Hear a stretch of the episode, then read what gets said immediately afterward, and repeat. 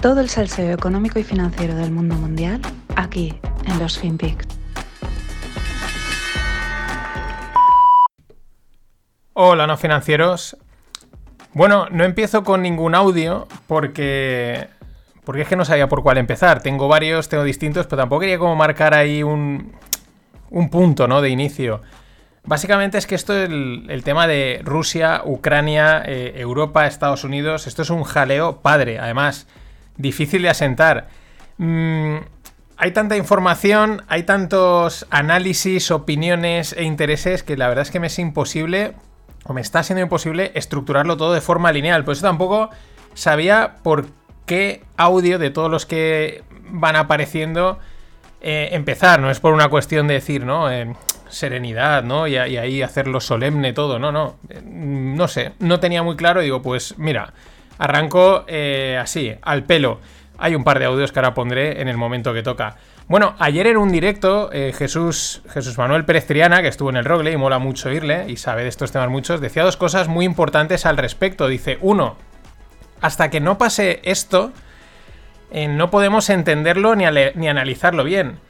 Y así es. Eh, de hecho, es lo mismo que ha pasado con la propia invasión. Eh, una vez ha empezado a ocurrir, es como, ah, pues ahora entiendo quizás por qué eh, Macron se tiró seis horas hablando con, con Putin, ¿no? Estaba ahí diciéndole que no, que no invadas, que no invadas. O estaban intentando ganar tiempo, pero a lo mejor el pescado estaba vendido, ¿no? Putin lo tenía clarísimo.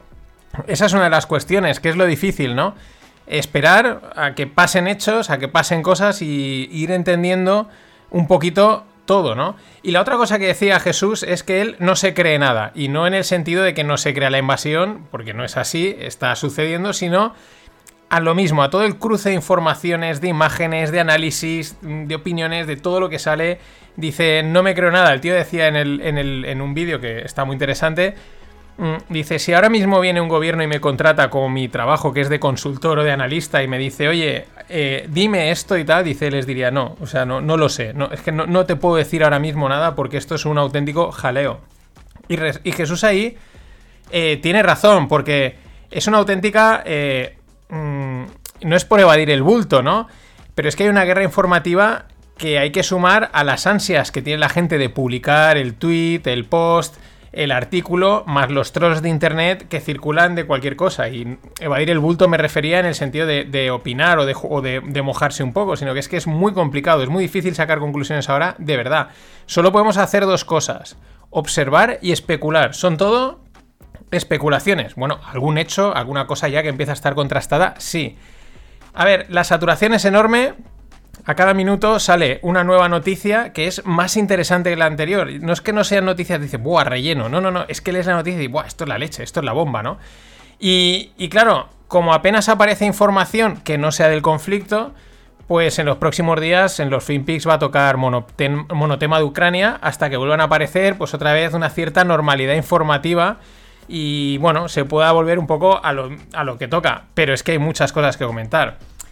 Lo dicho, me es imposible ordenar todo de manera lineal. Lo he intentado, pero es que te peta la cabeza. Estos son como esos polígonos que todos los vértices están conectados entre sí y crean una malla que no tiene principio a fin. Es tal cual. Así que en los próximos minutos y en los próximos días pues voy a ir exponiendo ideas, hechos y especulaciones varias pues que se me han ocurrido, otras que he visto, algún dato que me parece interesante y luego ya cada uno que las conecte como pueda o como quiera. I think uh, it's very sad when Germany makes a massive oil and gas deal with Russia where you're supposed to be guarding against Russia and Germany goes out and pays billions and billions of dollars a year to Russia. So we're protecting Germany, we're protecting France, we're protecting all of these countries and then numerous of the countries go out and make a pipeline deal with Russia where they're paying billions of dollars into the coffers of Russia. So we're supposed to protect you against Russia, but they're paying billions of dollars to Russia, and I think that's very inappropriate. And the former chancellor of Germany is the head of the pipeline company that's supplying the gas. Uh, ultimately, Germany will have almost 70% of their country controlled by Russia with natural gas. So you tell me, is that appropriate? I mean, I've been complaining about this from the time I got it. It should have never been. Aquí tenemos al amigo Donaldo, Donald Trump, ¿no? Que ya les cantó las 40. Esta es una reunión con el, con el que más manda en la OTAN, eh, que no me sale el presidente o director o lo que sea de la OTAN. Eh, y les canta las 40 a él y a los alemanes. Y a partir de ahora, cuando diga alemanes, digo Europa, porque al final ellos mandan, llevan la, la batuta, pero el resto vamos detrás, ¿no? Y lo que les dice es muy interesante, les espeta que es que no es leal, ¿no? ¿Y os parece esto leal? ¿Os parece fiable? ¿Os parece esto correcto? ¿Os parece fair? Dice, le estáis comprando el gas a Rusia, que es darle oxígeno financiero, mientras Estados Unidos eh, os defiende de Rusia y vosotros aparte tenéis que ayudarme a defenderme de Rusia. Estados Unidos aporta el 70% del gasto militar de la OTAN. Es decir, la OTAN, el ejército de la OTAN es el ejército militar. Es decir, si estamos tranquilitos en Europa es porque Estados Unidos te respalda. Y es lo que, lo que dice ahí Donaldo. Te apoyas en mi defensa y alimentas a mi enemigo. Esto no es not fair, ¿no? Eh, claro, el odiado Donaldo. Mm, quizás por eso era tan odiado, porque decía las cosas a la cara. Tampoco. Luego ya, ya, hablaremos. No, los americanos los dejo para mañana, ¿eh? que tampoco es que sean angelitos. Pero ahí están los hechos. ¿Qué más? Y lo dice. dice eh, habla del. Perdón, que me colo. Recuerdo que hace unas semanas eh, Scholz visitó eh, Estados Unidos. Scholz es el actual canciller alemán. Y me, recordaba que una de las preguntas que le hacían allí en Estados Unidos era sobre la fiabilidad de Alemania como aliado estadounidense. Y el, y el alemán respondía que sí, que somos confiables, que se puede confiar en nosotros, etcétera, ¿no? Si recordáis, la semana pasada puse una entrevista eh, que hacía una periodista a Scholz pero esta hablaba de que había estado con Putin hace unos meses y le lanzaba la misma pregunta si Alemania era eh, un socio fiable, pero desde el punto de vista más ruso, ¿no? Si Rusia podía confiar en Alemania. Eh, a lo que se contestaba que sí, ¿no? Entonces la pregunta aquí que empieza a surgir es, ¿acaso Alemania ha jugado a ir de lista haciendo un doble juego? Eh, y ahora ambos, tanto Estados Unidos por un lado y Rusia por otro, se lo están haciendo pagar, le están diciendo, eh, ¿Con quién estás? Ah, ¿Quién es el que. ¿Con cuál te quieres quedar? ¿Con mi gas o con mi ejército? Porque o uno o otro. Mm, ahí estamos. Y ahora sí, lo decía Trump, dice el ex canciller, se refería a Gerard Schroeder, ya lo contamos, que trabaja para Gazprom, que es la, pues, la empresa, una de las empresas rusas medio estatales, allí todo es medio estatal, eh, de gas y de estas historias, ¿no? Es decir, puertas giratorias e influencia. Pero es que ayer el profesor de estudios políticos Dominique Reynier decía esto. Et d'une manière générale, on sait que Poutine s'est efforcé, il s'en est même d'ailleurs vanté, de pouvoir acheter, financer en Europe comme aux États-Unis la plupart des mouvements, soutenir la plupart des mouvements qui viennent dissoudre euh, les, fondements d'une société ou diviser une société, la fracturer. On a même retrouvé des financements, euh, de Gazprom en particulier, dans des ONG écologistes, euh, qui même a fourni des ministres à certains pays d'Europe, comme la Belgique par exemple, et qui ensuite... Si no entiendes francés, yo tampoco te creas que lo entiendo todo, pero algunas palabras se han entendido, creo yo, ¿no? Gazprom, Ecologist, la, la Belgique.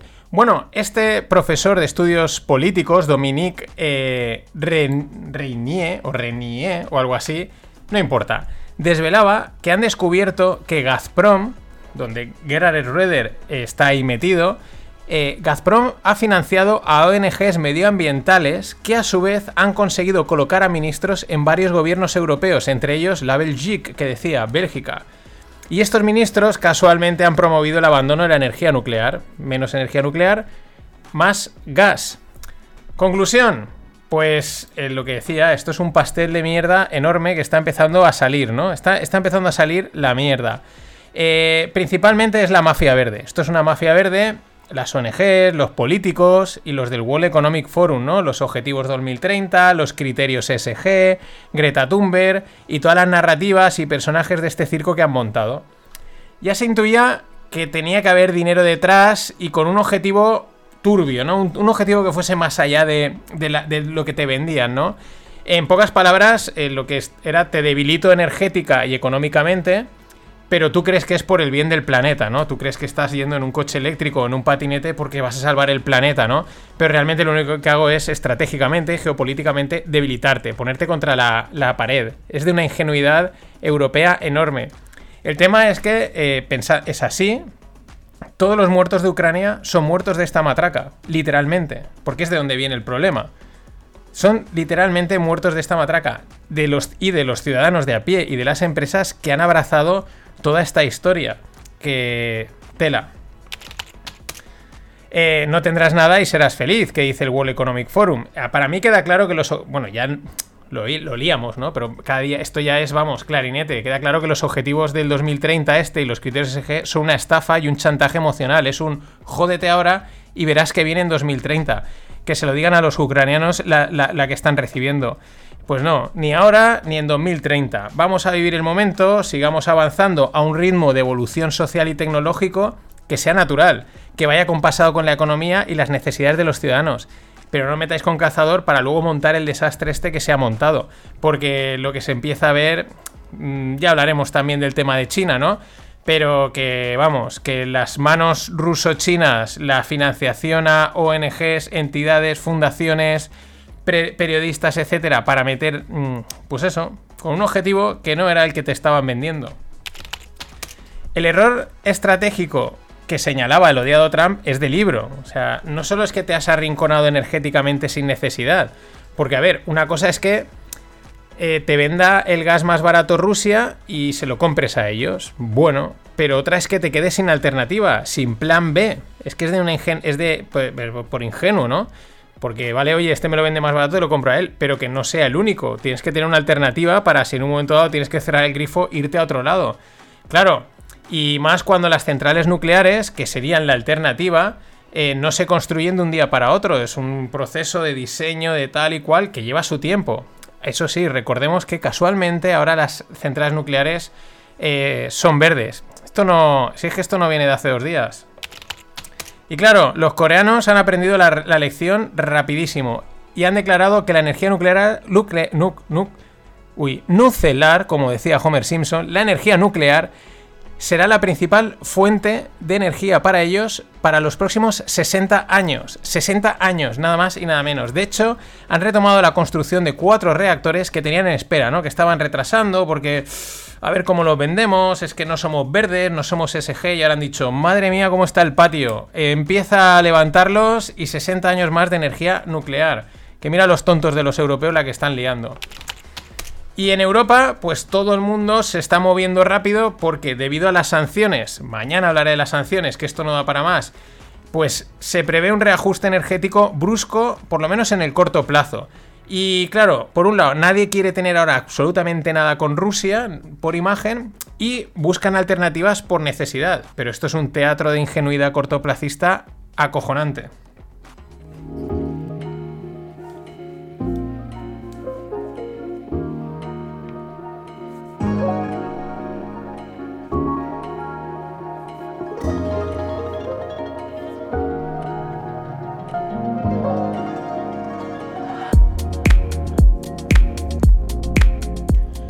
Bueno, hoy no hay espacio para startups, porque ya digo, todas las noticias son Ucrania y Rusia. Y del papel de Bitcoin y de las criptos ya hablaré porque, de verdad, mm, han demostrado poco. Pero bueno, ya hablaremos cuando le toque, más al final, cuando ya no haya otra cosa que comentar. Pero vamos con dos cosas importantes, la disonancia y los fakes. A los seres humanos no nos gusta el no saber, ¿no? nos incomoda y sobre todo en situaciones como esta o por ejemplo la de la pandemia, ¿no? Esa incertidumbre, eso que se nos escapa a nuestra comprensión y conocimiento, ¿no? Entonces acudimos rápidamente a buscar una explicación que nos dé una tranquilidad mental y nos permita seguir funcionando, ¿no? Vale, a la marcha, no, es que esto es una conspiración tal, ¿no? Es que estos son los no sé quién que están haciendo tal. Y ya lo hemos explicado y podemos funcionar tranquilamente. Es decir, explicar el mundo en dos frases, en con nos construimos nuestra propia narrativa y a funcionar. Es lo que le llaman la disonancia cognitiva y evidentemente está acampando a sus anchas. Ojo, no pasa nada, es normal, es natural, es algo muy humano, pero hay que tenerlo en cuenta, porque muchas de las teorías, explicaciones y opiniones que te cuentas a ti mismo, que le cuentas a tus amigos, que te cuentan, eh, pues son disonantes. Y este atentado, porque esto no es una guerra, esto es un atentado a lo bestia, eh, es una dosis de realidad muy directa, muy difícil y muy dura mm, de procesar.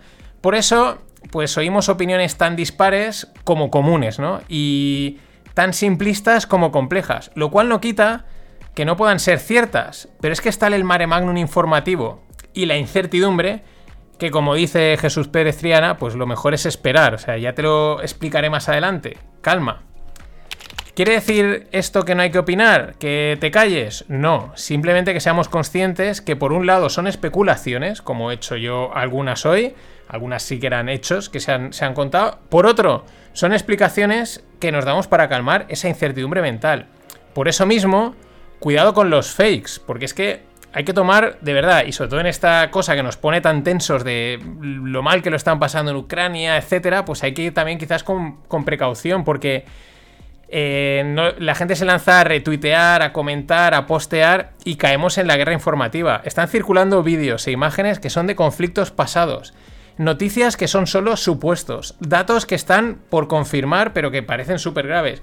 Y cualquier cosa que te puedas imaginar, así que mucha calma. Por ejemplo, la mujer que sale, eh, que salía el otro día con una cinta en la cabeza, esa que parecía que había sobrevivido al bombardeo, la misma mujer la pillaron en una situación idéntica en un, en un atentado bomba de hace unos años, que parece ser que hay gente por ahí, aquí creo que en Cataluña tuvimos a alguien así también, que en este tipo de conflictos están siempre, ¿no? Son como, deben de ser como modelos de crisis muy duras y, aparecen ahí perfectas para la foto, ¿no? Pero enseguida, claro, causa mucho impacto. Pero el ejemplo más claro es el del tanque. Probablemente hayas visto el, vídeo de ese tanque que de repente, ¡pum!, arrasa un coche, ¿no? Desde una, desde una perspectiva. Eh, no he conseguido el hilo de Twitter en el que analizan todas las imágenes que han recuperado, porque allí, pues en las ciudades la gente está desde las ventanas grabando el combate, ¿no? Entonces se ven muchas perspectivas de ese tanque y se ve perfectamente cómo el tanque pierde el control.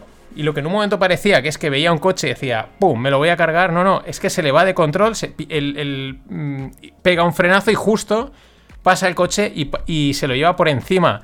La suerte es que el abuelete que iba conduciendo el coche sale vivo. O sea, no es, o sea, es un milagro, es un milagro. Le pasa el tanque por encima y el hombre está vivo. Pero es que ese es un ejemplo perfecto de cómo viéndolo de un lado decías, qué animal el del tanque qué barbaridad, pero luego cuando ves la perspectiva desde el otro lado de la calle dices, uy, pero si luego pasan otros coches y no los chafa, y se ve como, como se le va. ¿Por qué se le va? Pues porque parece que estaba viendo alguna especie de tiroteo en las cercanías. Pero esto es mejor. Ni siquiera sabían el tiroteo entre quién era. Porque no sabía si eran rusos, si eran ucranianos contra rusos, que rusos que iban vestidos de ucraniano, o era ucranianos contra ucranianos que se habían rayado y estaban haciendo fuego amigo. Y entonces el tanque se ve que al recibir los, impactos Mm, bueno, pues te pierdes o lo que sea, pega un volantazo y, se le va totalmente. Este es otro ejemplo y cada día salen un montón de imágenes, de informaciones, porque luego, ya digo, están los trolls soltando sus troleadas, está el ansioso que retuitea y luego están los servicios de información, pues a ver quién gana la guerra informativa. En fin, esto es un buen jaleo y como he dicho es un buen pozo de mierda, así que calma y tranquilidad. La situación no es buena, pero no hay otra que vivirla. Mañana continuamos, que aún queda mucho por contar. Hasta mañana.